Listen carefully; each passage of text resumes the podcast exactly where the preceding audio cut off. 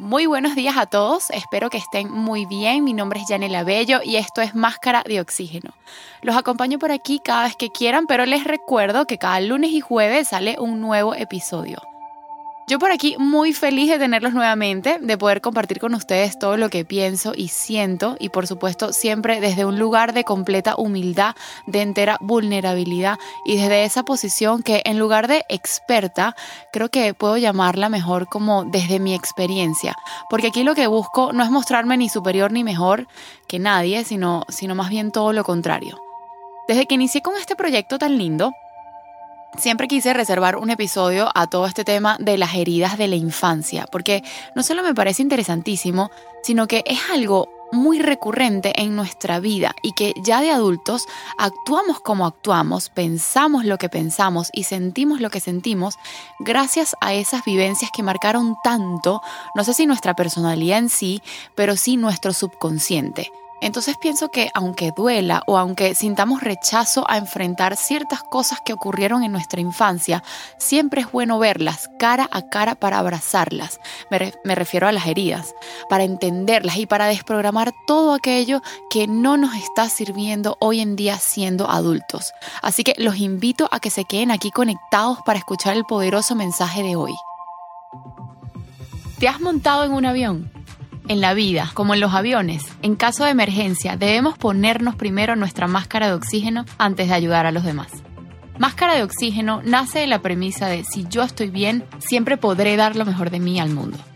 Quiero que a través de este podcast oxigenes tu espíritu, tu alma, aprendas a amarte, a valorarte y a ponerte siempre en primera fila.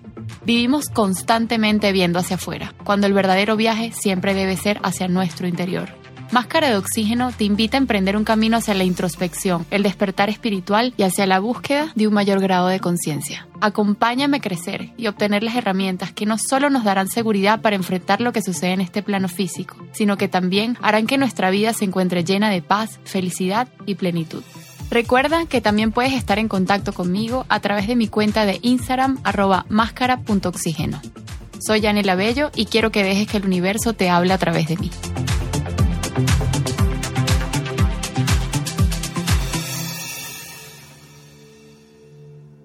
Bueno, la verdad no sé ni por dónde empezar. Son tantas cosas que realmente quisiera decir que creo que lo mejor es dejar que fluya como venga. Creo que quisiera como, como hacer un split de, de versiones, o mejor dicho, de puntos de vista, enfoques, por así decirlo, porque hoy les quiero hablar y me voy a abrir, pero por completo con ustedes, acerca de mi infancia. Y pienso que, como todo, tuvo sus partes buenas y sus partes no tan buenas. Y cuando hablo de dos enfoques o dos versiones, es porque no sé si les ha pasado esto de, de, que el angelito bueno te dice algo, pero el angelito malo te dice todo lo contrario. Y yo creo que, que por muy cómico que suene, esta es, una, es la representación gráfica perfecta de nuestra dualidad diaria y lejos de juzgarnos incluso hasta de tildarnos de bipolares, porque constantemente me pasa, se trata más bien de escuchar con apertura ambas versiones, ambos caminos. Y ojo, esto no quiere decir que uno es bueno y el otro es malo. Yo pienso que, que es más bien como, como la representación de dos versiones opuestas, derecha o izquierda, arriba o abajo, blanco o negro, básicamente eso. A lo que voy es que hoy en día siendo adulta, recuerdo mi infancia bajo dos lentes. Uno, siendo una niña completamente inocente que creció con, varias carencias y varios focos de, de estrés, diría yo, algo inapropiados para una niña. Y dos, aplaudiendo a mis padres porque hicieron lo que pudieron con lo que tenían a su alcance. Y fíjense que aquí hay algo sumamente importante y que aprovecho de aclarar. Yo considero que, que tengo los mejores padres del mundo y quiero que ellos me escuchen, que mis padres son demasiado presentes en mi vida, que son mi fuente de apoyo, que son mis amigos, mis confidentes, que son un ejemplo para mí. Sin embargo, y fíjense cómo teniendo unos padres ejemplares, las heridas de la infancia siempre van a estar, porque nada es perfecto, porque quizás no todo depende de tus padres, sino también del entorno y por muchas otras razones más. Pero a ver, como he dicho en episodios anteriores, la edad de los 7 años es como el límite para la formación del subconsciente. Y de hecho también le llaman la edad del juicio, porque más o menos a partir de esa edad es cuando uno ya sabe diferenciar lo que está bien y lo que está mal. Y no quiere decir que el subconsciente no se siga alimentando a lo largo de nuestra vida, pero digamos que no lo hace de forma tan marcada como lo hace en los primeros siete años de vida. Entonces fíjense en la importancia de lo que es la crianza en sí, de lo influyente que son todos los sucesos que ocurren en mi infancia, en tu infancia, ya, ya siendo como adultos, ya en la vida adulta o en mi formación como ser humano. Y aquí partimos de un punto que me parece súper importante destacar y que de hecho es sumamente verídico, y es que a nadie le enseñan a cómo ser papá o mamá nosotros nos convertimos en padres y según nuestros valores, nuestras creencias, nuestra formación y educación que nos dieron también nuestros padres carentes de un chorro de cosas también, es que criamos a nuestros hijos. Un poco lo que mencionaba en el episodio de si eres suficiente respecto a los vasos medios llenos. Que querramos o no, nosotros no tenemos el vaso entero completo, siempre venimos con alguna carencia, con algún trastorno, creencias arraigadas o alguna situación en específico que arrastramos desde la infancia y por ende generación tras generación heredamos a todos nuestros progenitores. Entonces, voy a hablar por mí. En mi caso, yo como a los 27 años de edad más o menos, me di cuenta de que estaba repitiendo muchísimos patrones de conducta de mis padres y, patrones que no me gustaban, que consideraba que, que no me sumaban, que me llevaban a espacios meramente incómodos, que sinceramente quería tener la oportunidad de hacer las cosas diferentes, porque vamos a estar claros, uno se parece mucho a sus padres y de cierta forma, consciente o inconscientemente, copia muchísimos patrones de conducta, sean positivos o no tan positivos. Y yo pues siempre enfocada a trabajar en mí, en mi crecimiento, en mi formación como ser humano, empecé con unas terapias de desprogramación que básicamente se trata de eso, de cambiar el chip por completo, sin perder tu esencia por supuesto, y de buscar nuevas formas, otras alternativas, otras vías diferentes a las que ya me han enseñado. Y que fíjense qué interesante que uno cuando es niño, o por lo menos yo, yo veía a mi mamá como la mujer perfecta, ella era como la mujer maravilla. Y a mi papá ni se diga. Lo que hagan o digan ellos es, sin refutar. Lo que hagan o digan ellos está bien, es lo correcto, es perfecto. Para mí eran como dioses que no se equivocaban nunca. Y llega un momento, que por supuesto es inevitable, que es ese momento en el que te vuelves adulto y sin darte cuenta ya tienes un criterio propio, ya estás demasiado claro de lo que está bien y de lo que está mal por supuesto según tu mundo, según tus creencias, según tus vivencias, que por supuesto no todas fueron al lado de tus papás, y de repente, ¡pum!, se te cae del altar tu mamá y ¡pum!, se te cae del altar tu papá. Y esto no quiere decir que dejan de significar algo para ti o que los ames menos o que no les estés agradecido. Se trata más bien de que te das cuenta de que uno, no son perfectos, dos, cometen errores y bastantes y tres, que muchas veces no estás de acuerdo con lo que hacen o dicen. Y esto es devastador, o por lo menos para mí lo fue, porque es dejar de percibir a tus padres como esos dioses intocables para empezar a percibirlos como los humanos imperfectos que son, que somos, porque aquí estamos todos. Pero también está la parte de los ojos compasivos y de los ojos de agradecimiento, porque lejos de ver y ver sus errores, también te das cuenta de que aún siendo humanos, aún siendo imperfectos, te dieron todo su amor, toda su atención y siempre trataron de, hacer lo que ellos consideraban correcto para tu formación como persona, o por lo menos ese fue mi caso. Bueno, ahora quiero como, como adentrarme más al, al meollo del asunto, pero creo que no podía dejar pasar todo esto que les acabo de decir para que entiendan hacia, hacia dónde voy, ¿no? Y es que fíjense que yo veo a mi madre, la analizo, su forma de ser, su forma de actuar. Y pues todo lo que ella me ha contado acerca de su infancia y por supuesto todo lo que dirá a continuación lo haré desde el amor, siempre desde el amor, lo que siento, más allá de criticarla, es una profunda tristeza y una profunda compasión por todo lo que ella tuvo que vivir. Y no quiero entrar en detalles en esa parte, pero digamos que mi mamá tuvo una infancia muy difícil, tanto ella como sus hermanos. Y lejos de juzgarla, nuevamente insisto, la trato de ver con ojos compasivos porque me pongo a pensar en todo el daño que ella lleva adentro, todos esos traumas, todas esas sensaciones de abandono, de no ser suficiente, de maltrato pasivo constante que realmente siento como, como paz por el hecho de haberla ya perdonado y sin que ella me pida perdón, por supuesto.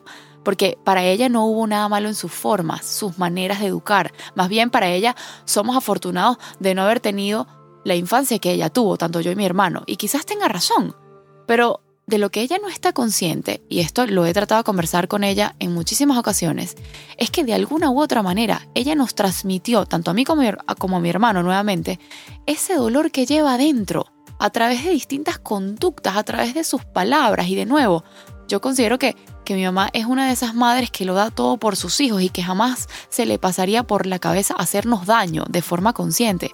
Pero fíjense cómo sin darse cuenta, sus carencias, sus traumas, los terminó proyectando en personas que no tienen la culpa. Por ejemplo, mi hermano, yo, mi papá quizás, y que de seguro somos, somos las personas que ella más ama en, en este mundo.